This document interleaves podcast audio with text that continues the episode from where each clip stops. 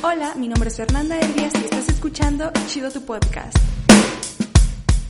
El día de hoy sí les traigo un dato muy impresionante. Más que un dato, ya miren, ya ni siquiera voy a decir que si es dato, que si es no sé qué, porque ya no sé qué son. Pero de que van a aprender algo, van a aprender algo, estoy segurísima. El día de hoy vamos a hablar de algo que se llama probabilismo. Y aunque suena a matemáticas, no lo es. Es más bien algo de la teología. Primero les voy a dar una pequeña definición para que pues vayamos entrando en calor y a partir de ahí se van a dar cuenta de un montón de cosas, casi casi que van a decir dónde había estado toda mi vida esto. El probabilismo es una doctrina doctrina de teología y filosofía moral cristiana. Ajá, la iglesia. Aquí vamos. Se va poniendo interesante. Basada en la idea de que es justificado realizar una acción aún en contra de la opinión general o el consenso social si es que hay una posibilidad, aunque sea mínima, de que su resultado sea bueno. Optado así por la libertad. ¿Pueden creer esto? ¿Ya saben a dónde voy? Libertad.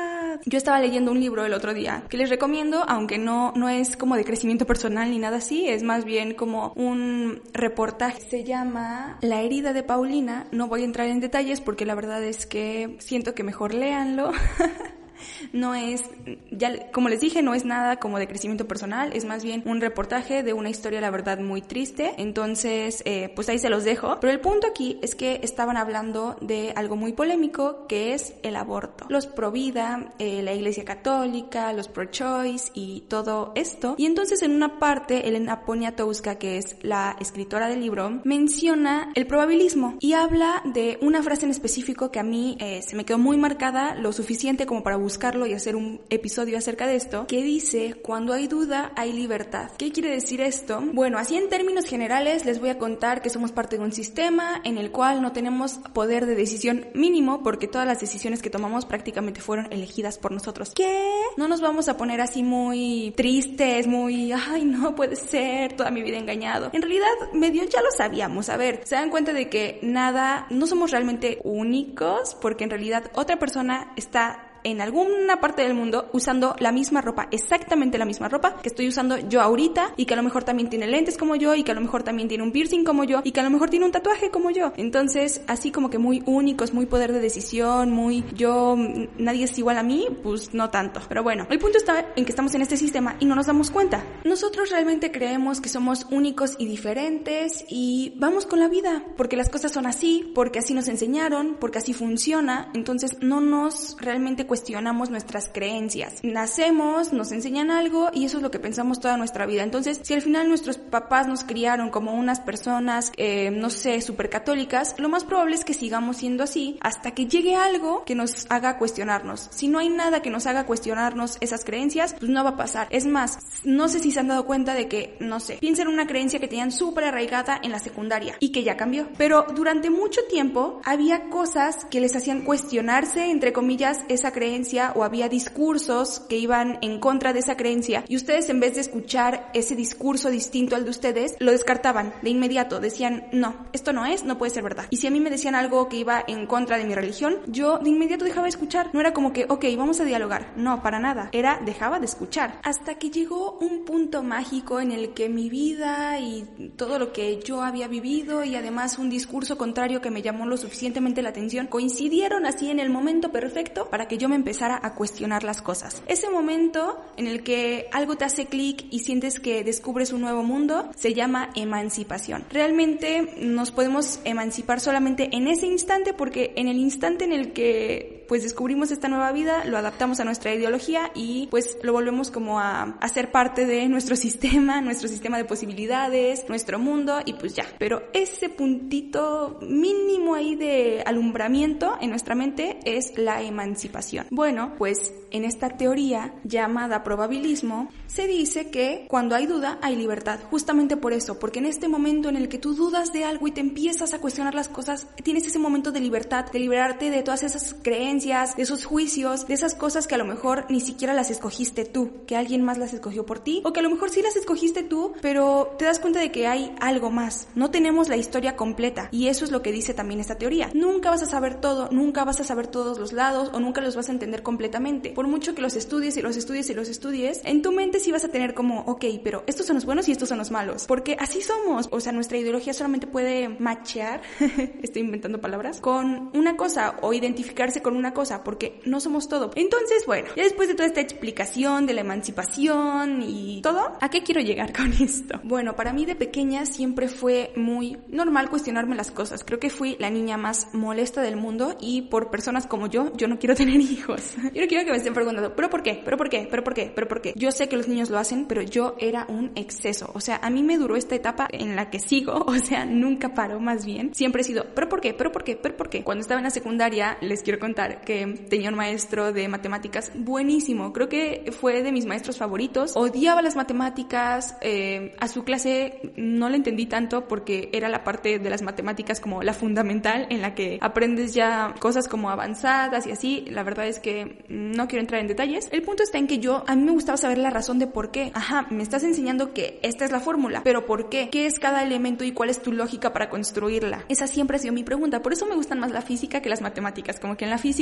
entiendo de dónde viene, las matemáticas siento que solamente es porque es así. Perdón si estoy ofendiendo a algún matemático. Pero bueno, yo me la pasaba preguntando, ¿pero por qué? ¿Pero por qué? ¿Pero por qué? Y una vez el maestro me confesó que yo le preguntaba tanto que él se lo empezó a cuestionar a sí mismo tanto. O sea, él llevaba años de enseñar matemáticas, pero años, o sea, años, años, años. Y se empezó a cuestionar las cosas al punto que decía, si era así. O sea, cosas que ya tenía súper memorizadas, él empezó a decir, si era así, ¿por qué era así? Y se lo empezó a cuestionar también. Para mí eso era muy común y es muy común. Siempre lo he hecho y espero seguirlo haciendo porque sí he aprendido muchas cosas. Pero al parecer no es tan normal para la gente ir por la vida preguntándose, ¿pero por qué? ¿Por qué creo esto? ¿Por qué me enoja esto? ¿Por qué a la otra persona no le molesta? ¿No? Ese tipo de cosas. Y de acuerdo con esto, con esta teoría del probabilismo, es muy importante hacerlo porque es nuestro único momento de libertad. Llevamos toda nuestra vida tomando decisiones con base en un sistema que nos pone A, B o C y nosotros no nos hemos preguntado por qué no hay un D o por qué no hay un A.1 o por qué no vemos otras posibilidades, porque solamente son A, B o C que venden en la tiendita de la esquina, ¿no? Pues es momento de preguntárnoslo, de ser libres y por otra parte, eh, que es un punto muy importante aquí, es decir, hay una posibilidad de que esto sea posible, válgase la redundancia, y si la hay,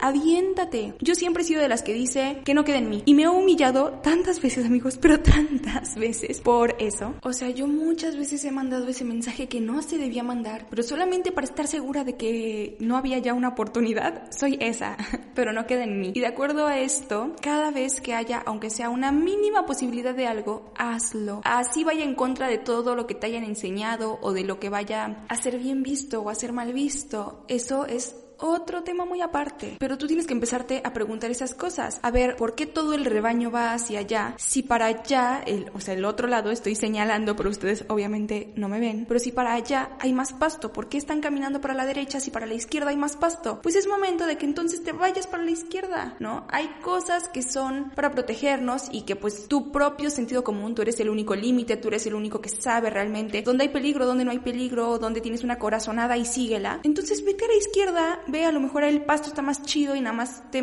llevaban a la derecha porque el señor que va con el, ay, ya no puedo creer que se me haya olvidado el nombre, el pastor, tiene un convenio con el señor de la derecha. No, a ver, ya es momento de decir, hay una posibilidad de que esto vaya a salir bien. Nadie cree en mí, pero hay una mínima posibilidad. Y así lo pierda todo, no va a quedar en mí. Porque, a ver, yo no sé si les ha pasado que empiezan, no sé, están en una clase y el maestro pregunta una cosa y ustedes piensan en algo y dicen, no, es muy estúpido. Y alguien lo dice y era la respuesta correcta. Siempre pasa. Y dices, ¿por qué no lo dije si yo lo sabía? O sale un nuevo negocio y es un hitazo y dicen, ¿por qué no lo hice si yo lo había pensado primero? Esto pasa siempre, siempre. ¿Pero por qué? ¿Qué tienen de diferente esas personas a ti? Que ellas vieron la mínima probabilidad y dijeron, ok, vamos con esta. Tengo una oportunidad en un millón de triunfar, me voy con esa una oportunidad. La mayoría de la gente diría, no, pues me voy con el un millón, mejor me sigo como estoy y no pierdo todos mis ahorros, ¿no? Y no pierdo mi casa y no pierdo, pero pues es tu decisión, o sea, ¿qué quieres? ¿Cuál es la cosa que más anhelas? Y ve de qué lado está. A lo mejor está del lado derecho y ya tienes la suerte de que sí, el pastor va para ese lado y pues perfecto, cool por ti. Pero a lo mejor está del lado izquierdo y tú ni siquiera te has preguntado si esta es una posibilidad, si hay algo que realmente puedas hacer para conseguirlo, cómo hacerlo. Vete metiendo más. Las posibilidades que hay están en ti. Tú sabes hasta dónde llegar, tú sabes todo.